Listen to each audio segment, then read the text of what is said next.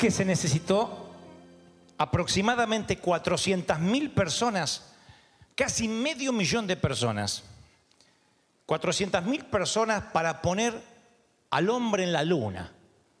No sabía esto porque uno cuando ve los documentales en blanco y negro del hombre pisando la luna, a veces imagina que es un pequeño grupo, inclusive Hollywood ha retratado ese episodio como un pequeño grupo de gente que está allí eh, en la cápsula y otros desde Houston, pero 400.000 personas trabajaron para que el hombre pudiera pisar la luna.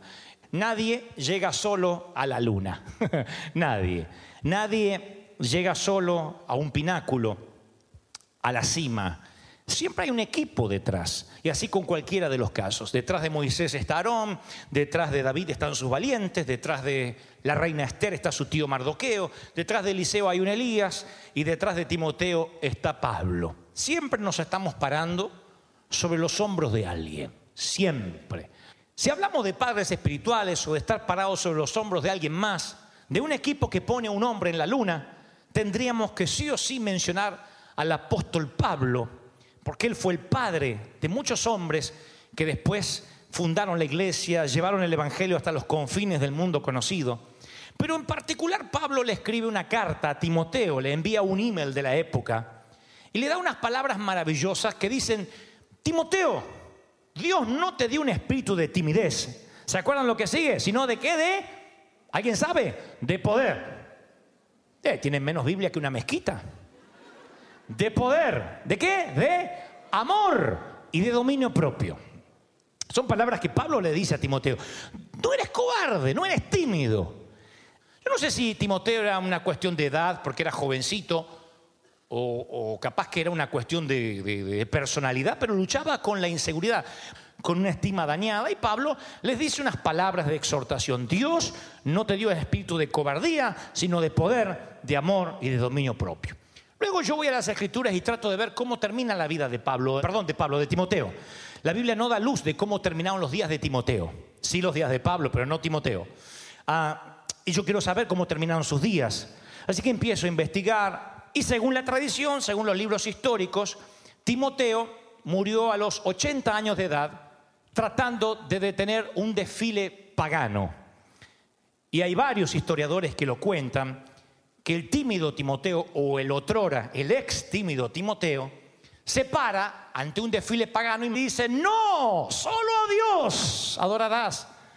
No te harás dioses ajenos a mí, dice el Señor. Solo Cristo que murió en la cruz. Y se para delante del desfile pagano y dice la tradición que muere arrasado como un mártir. ¿Por qué Timoteo haría una cosa así? ¿Por qué determina hacer lo que su padre espiritual había hecho? Pelear la buena batalla, guardar la fe.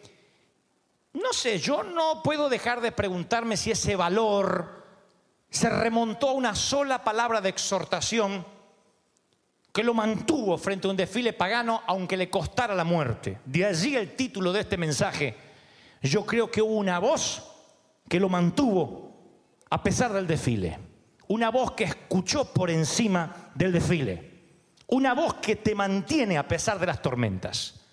Una voz que te sustenta. Por eso es imposible vivir sin mentores. Esa palabra a él lo mantiene en medio del desfile. Y yo creo que nosotros, estoy hablando de la congregación de River, y este servidor, hemos ya alcanzado cierta confianza para que yo les pueda dar hoy una palabra. No voy a decir las mismas palabras de Pablo, que Él te ha dado poder, amor y dominio propio. Te diré, deja de usar tu carácter y tu personalidad como una excusa. No te olvides de esta frase. Deja de usar tu personalidad como una excusa. Cuando usas tu personalidad como una excusa, ya no tienes una personalidad. Tu personalidad te tiene cautivo a ti. Deja de usar el carácter como una excusa. Y tú dices, ¿y por qué no retas así? Déjenme explicarle y les explico el reto. Mi vieja siempre me pegaba primero y después me explicaba. Mi vieja hacía, ¡fa! Te caía el chancletazo. ¿Por qué? Ahora te explico. Ahora te explico. Porque ella tenía miedo de que se le pasara el enojo. Cuando yo iba al high school, o sea, ayer, a la vuelta de la esquina, me presentaron una fascinante matriz sobre la personalidad humana llamada la ventana de Johari. J-O-H-A-R-I. Para los curiosos que dicen qué significará, es una combinación de los dos tipos que lo descubrieron, Joe y Harry. Sencillito. Porque algunos después ponen en YouTube, usa palabras que vienen del humanismo. No, dos tipos llamados Joe y Harry dicen la ventana de Joe Harry. Los cuadrantes son cuatro ventanas en nuestra personalidad y nuestra identidad.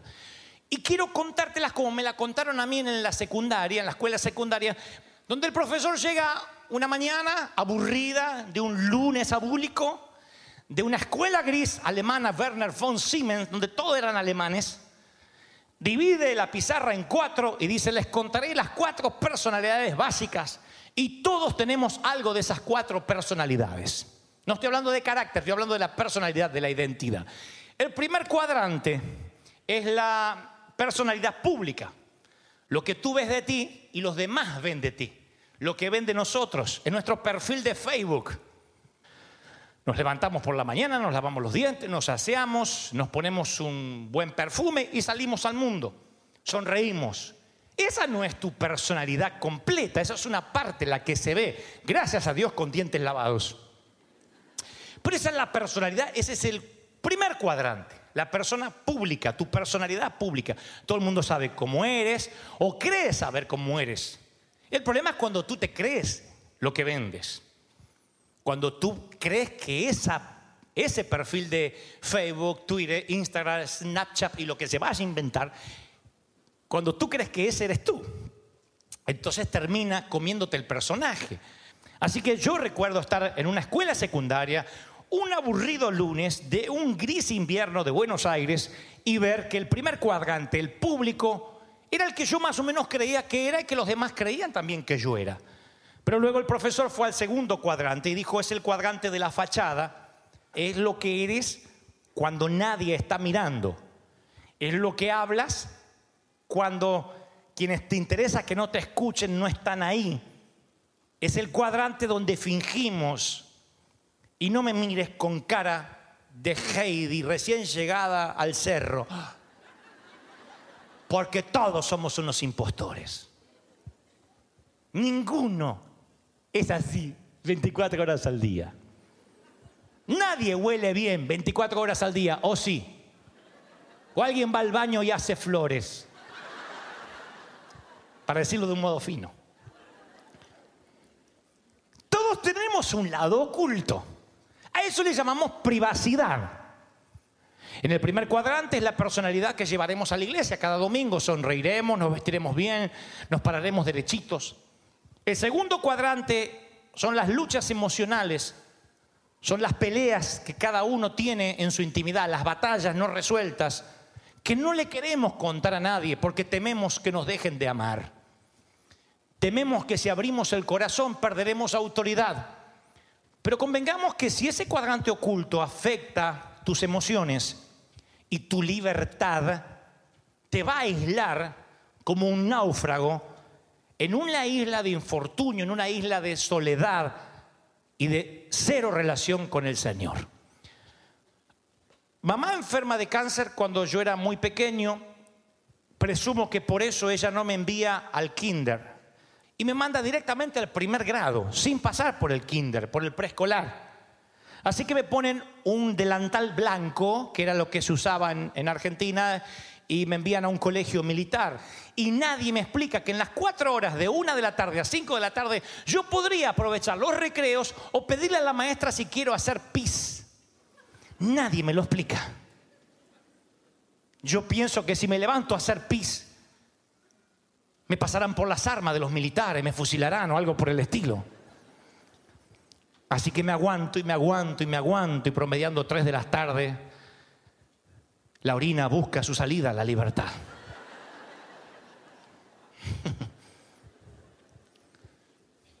y me orino. En todo, en todo el pupitre, en el banco, en todo, todo, todo. Y aparte mucho acumulado, mucho. Eso era el océano Índico, eso era las medias, los, calcetines, los zapatos, todo, todo, todo, todo. Vuelven los niños del recreo, el último, la maestra dice algo más, casi no lo puedo recordar, salimos todos y le cantamos a la bandera. Nunca la bandera recibió un cántico de un niño tan húmedo. Y luego de cantarle a la bandera, fuimos a casa. Y llegué a casa, mamá se levantó de la cama, recuerdo que me abrazó, no olvidaré ese abrazo. Y luego me limpió, me hizo bañar y yo decidí que nunca más iba a salir de mi habitación. Nunca jamás iba a morir en la habitación. Y saben, nunca jamás salí. Salí a cenar, por supuesto, y al otro día al colegio, pero emocionalmente nunca salí. Nunca. Oculté los sentimientos, evité todo tipo de conversaciones profundas, cerré mi corazón, no hablé de algunos temas. Me costaría horrores hablar con el sexo opuesto. Iría a una iglesia muy legalista donde nos exigían tener una fachada y así sería mi adolescencia. Yo nunca iba a contar un error, nunca más me orinaría en público, pero si tenía ganas de orinar tampoco se lo diría a nadie. No hablaría nunca más de ese incidente ni hablaría de otros que vendrían después. Me guardaría todos los momentos vergonzantes para mí, porque en la iglesia donde íbamos todos éramos santos. Y si no éramos santos, éramos hipócritamente santos. Pero nadie se atrevía a contar que luchaba con la lujuria, con la ira, con el enojo, con la soledad. Pero ponemos una sonrisa de domingo y tratamos de no pensar en la profunda decepción con la cual nunca nos hemos reconciliado. Y es esa ansiedad que vuelve a aparecer cuando nos encontramos en situaciones similares. Claro, te dije, nunca más volví a orinarme en toda mi vida, pero pasé otros momentos vergonzosos que dependían de ese incidente. No hablaba en público porque yo podía escuchar las risas burlonas de los amigos de mi hermano y de mi hermano a mis espaldas. Cuando Dios me dice que confía en mí para inspirar a la gente, para hablar. Yo digo, no, no lo he de lograr. Soy el muchacho meón. Soy el niño que todos se ríen. Nunca pude salir de esa habitación. Emocionalmente quedé allí por muchos años. Me costó salir. Los traumas no necesariamente tienen que ver con un choque, un accidente, un cáncer, una violación, un abuso sexual. Los traumas son los secretos que jamás hemos tenido el valor de confesar, los sueños que nunca nos atrevimos a verbalizar. ¿Y cuál es el resultado? Conversaciones superficiales, relaciones superficiales. Y esa no es la vida abundante que Jesús prometió. La vida abundante es ser lo que eres, reconocer lo que tú eres, qué te falta, qué no tienes, qué sí tienes. Eso es lo que tratamos los que nos toca la providencia divina de ser ministros, de lograr de los que nos prestan sus oídos. Que seas honesto. Porque el Señor ya te conoce. Ya sabe lo que tú eres. Y tú dices, ¿y qué hago con esa parte, con ese alter ego que tengo yo? Bueno, yo creo que la única salida para que esa parte oscura sea cada vez menos oscura, para reducir el tamaño de ese cuadrante, es confesar, hablar. Confesándole a Dios, todo la mayoría lo hacemos, eso te otorga perdón. Pero yo hablo de confesar el uno al otro, o sea, el enemigo quiero, quiere que mantengas el secreto en secreto porque esa es su táctica de aislamiento. Pero cuando tú te abres con alguien, esto no significa gritarlo a boca de jarro, sino abrirte con alguien que permites que saque tus capas de cebolla y llegue a lo profundo de lo que tú eres, entonces lo primero que te vas a dar cuenta es que no eres el único que estás luchando. Y hay aquí personas, el Señor me dice, que también están encerrados en alguna habitación. El primer lugar donde corriste cuando te enteraste de la enfermedad. El rincón donde fuiste a llorar cuando tu madre te abandonó. El sitio donde pasaste tus primeros días de luto. Puede ser tu casa, pueden ser las paredes de un colegio, de un hospital, la grama recién cortada de un cementerio, lo que sea. Pero hay un sitio donde nunca sales o te quedas ahí estancado emocionalmente por años y vives cargando eso y no puedes ser feliz. Y el Señor no solo vino a darte salvación, sino que vino a liberar a los cautivos y Él quiere sacarte ese chaleco de fuerza psicológico que no te deja ser pleno. Una de las maneras más saludables de vivir es reírte de ti mismo, es maravilloso. ¿Cómo se van a reír de mí si yo me río de mí? Nadie se ríe más de mí que yo. Entonces cuando me dicen payaso, esto, yo ya me reí de mí. Capitalicé mis errores, los uso. Bendigo el haberme orinado porque me ayuda a predicar como predico. Como yo capitalicé mis errores y no los oculto, los saqué del tapete, Dios me dio libertad. Realmente soy libre. Libre, libre, me haré más vil por causa de Jehová. Aleluya, libre. Si eres libre, no se te caen las alianzas por pedir perdón, por hacerte pasar por tonto. Si al fin y al cabo, al final del día, la gloria es para Dios y la victoria va a ser para el Señor, ¿qué te importa lo que piensan de ti? Estás en un negocio más grande que tú mismo. Alguien tiene que decirme amén. Así que ahí estoy en el colegio, un aburrido lunes de un invierno horrible de Buenos Aires. Y ahora el profesor nos contó que en el primer cuadrante es el perfil público, aunque no había redes sociales. El segundo es la parte oscura, la fachada, los que muchos no saben de nosotros, y va al tercer cuadrante y dice que ese es el punto ciego. Consiste en aquellas cosas que no sabes sobre ti, pero que los demás que te vemos sí.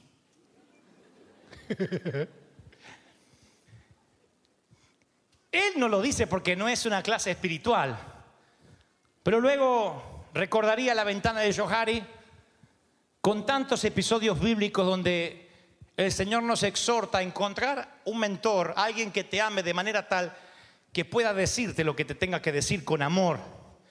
Es allí donde cobra importancia un mentor espiritual. Tener un pastor, tener un consejero, no es solamente alguien a que admires, es alguien al que le das permiso para decirte la verdad en amor. No hay peor cosa que un ciego que no quiere ver. Esos son los puntos ciegos. Ese es el tercer cuadrante. Y uno tiene que darle acceso, permiso a alguien, no digo todo mundo, pero permiso a que alguien te pueda decir con amor ¿Qué deberías cambiar? Porque todos tenemos algo de nosotros que lo desman ven y nosotros no. Es como el olor a pata, se enteran todo menos dueño.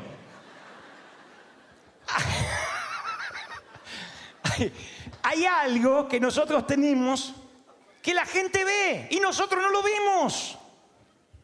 Nadie se atreve a decirle nada. Tienes que descubrir tu punto ciego. No mires hacia adelante, más allá del sol, lo que llegarás a ser. Mira hacia atrás para ver tu punto ciego. ¿Quién eres? Porque si tú dices, si no fuera pecado, mataría al hermano fulano de tal, para Dios ya eres un asesino y tienes que trabajar sobre eso. Si dices, si no fuera pecado, me acostaría con aquella, ya te acostaste para Dios. Un hombre que mira a una mujer para codiciarlo, yo digo, codiciarla, yo digo que ya pecó con ella en su corazón. Es una pregunta con trampa, retórica. No, está diciendo Dios siempre vas a estar en pecado conmigo. Y la única forma de ser santo es que la sangre de Cristo te limpie a diario. Que vayas a la presencia de Dios y veas y reveas tus puntos ciegos. Calvino dijo, si no te conoces a ti mismo, no vas a conocer a Dios. No uses la personalidad como una excusa. Que estas palabras suenen por encima del desfile. No uses la personalidad como una excusa. Ve tu punto ciego y trabaja sobre eso. Pero nos mentimos. Decimos cosas como, yo no soy celoso, la verdad que lo que yo tengo es celo divino, celo santo. Yo no tengo maldad, es que me enoja lo que le enoja al Señor y me escriben, ya vas a arder en el infierno, Dante, te voy a ver caer. ¿Eso hace alguien que ama? No. Están enfermos de envidia, de celos. Y a lo mejor yo soy una apóstata, pero a, a los últimos minutos me arrepiento y me voy con Cristo y estos de envidiosos se quedan. Porque así funcionan las cosas del Señor. Tú no puedes medir al otro. Ahora, tú también tienes que considerar de quién viene, porque las personas que te van a alentar y te van a mostrar tu punto ciego son tan imperfectas como tú. Así que yo voy a darte una regla de oro. Siempre considera la fuente. Porque un insulto de un tonto podría ser un halago y un halago de un tonto podría ser un insulto. Entonces tú tienes que considerar la fuente. En mi en mi uh, experiencia, yo considero el carácter de quien me está hablando. Yo no creo que alguien con odio, con resentimiento, Dios va a usar para guiarme. Yo siempre peso el carácter. Entonces yo lo aprendí y yo considero de quién viene el consejo. No es que vas a andar por la vida, a ver, dígame mis puntos ciegos, porque va a haber gente mala que te va a tratar de herir. Y también voy a dar vuelta al guion. A veces Dios puede hablarle a alguien a través nuestro. Cuando tú desarrollas un oído profético, también desarrollas una voz profética. Cuando pasas tiempo escuchando a Dios, a veces sientes de decirle a alguien, así que tú vas, porque di vuelta al guion, insisto, y le hablas a alguien de parte de Dios, pero tú también tienes que escuchar esta advertencia del Señor, no tires las perlas a los puercos. Hay gente que no está preparada para recibir ciertas palabras, no en ese momento por lo menos. Pueden tener el efecto equivocado. Si tú ves que en una familia hay un accidente, hay una enfermedad, vas a la sala de terapia intensiva y ¿saben por qué les pasa esto? Por no congregarse. ¿Han diezmado ustedes en los últimos meses? Por eso se está muriendo el hijo. Y el otro, el tipo, le agarra una bronca. Te manda a pasear. A lo mejor asustado pone todos los diezmos juntos. Pero una vez que el hijo sale de ahí, no pisa más la iglesia. Y si se muere el hijo, menos todavía. Entonces a veces uno tiene que saber discernir. Las eh, exhortaciones, las profecías siempre son para alentar, para levantar, como el alfarero siempre levanta el barro hacia arriba. Cuando Dios te habla es como un papi, como una mami. Te voy a quitar el iPad porque te amo, porque no quiero que me traigas malas notas. No lo haces con odio, porque si lo haces con odio no sirve. Si castigas con bronca, con, con coraje, el niño no aprenderá. Porque él lee tus emociones. Tú no tienes que perder la calma, en lo posible no levantar la voz. Eso hace un pastor con la congregación. No pierde la calma, no quiere matarlos a todos. Quiere que sean mejores, quiere elevarlos a una vida mejor. Por eso debe entregar lo que entrega con un espíritu manso. ¿Están conmigo, sí o no? Y por último, el profesor en ese aburrido lunes de un invierno tedioso de Buenos Aires habló del cuarto cuadrante y dijo que ese era un cuadrante desconocido. Dijo, el primero es el perfil público, el segundo es eh, tu lado oculto, eso que tú sabes y los demás no, el tercero es lo que los demás saben de ti y tú no, pero el cuarto es el oculto, el llamado por Freud inconsciente. El subconsciente. Esa fue toda la explicación que dio el profesor hasta allí la clase.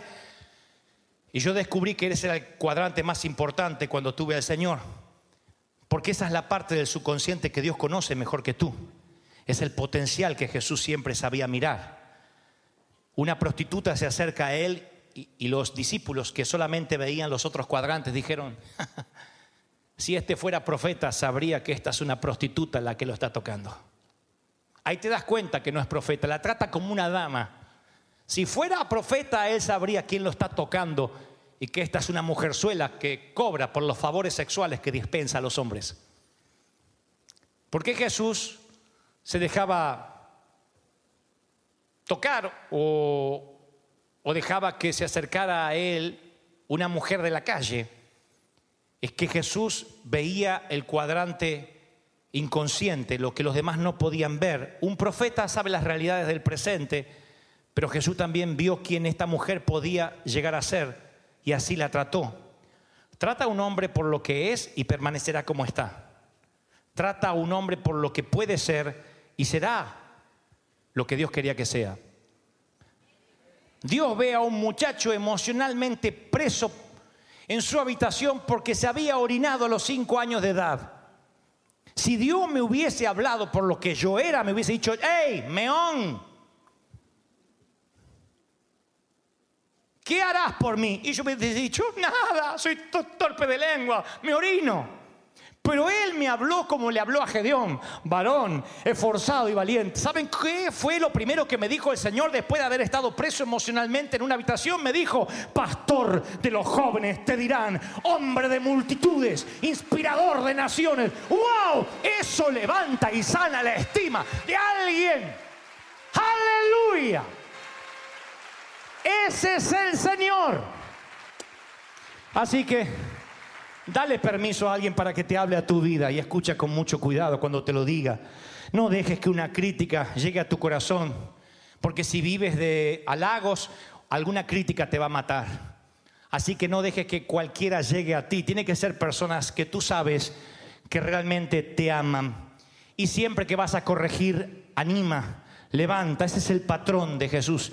Animar, levantar. ¿De qué me sirve dejarles culpa a ustedes que digan qué miserable me hizo sentido ante hoy? A mí me gusta que tú te sientas amado, de modo tal que Dios te trae una palabra como esta y te dice, yo estoy en tu subconsciente viendo el potencial de lo que tú eres. Yo quiero que veas tu lado oscuro para que te expongas brutalmente delante de mí. Yo quiero que quites la fachada y sea lo más auténtico que jamás pensaste que serías. Con cada átomo de tu ser, con cada fuero más íntimo de ti, te presentes ante mí. Siempre digo, los salmos de David son poesía descarnada. No es Coelho, no es Benedetti. No es un poeta imaginando eh, como Gabriel García Márquez la ciudad de Macondo con personajes de ficción. Eso es real. Ay, mientras callé, envejecieron mis huesos. He aquí soy inmundo. Ese es el mayor salmista y el mayor rey que tiene Israel hasta el día de hoy. Lo recuerda. Un hombre que era auténtico, auténtico. Y Dios dijo: Él es un hombre conforme a mi corazón. Eso busca Dios. Si crees que Dios habló, alábale celebra, dile, ese es mi Dios, dale el mayor aplauso de la historia. Y aunque te pongas de pie, no dejes de aplaudir.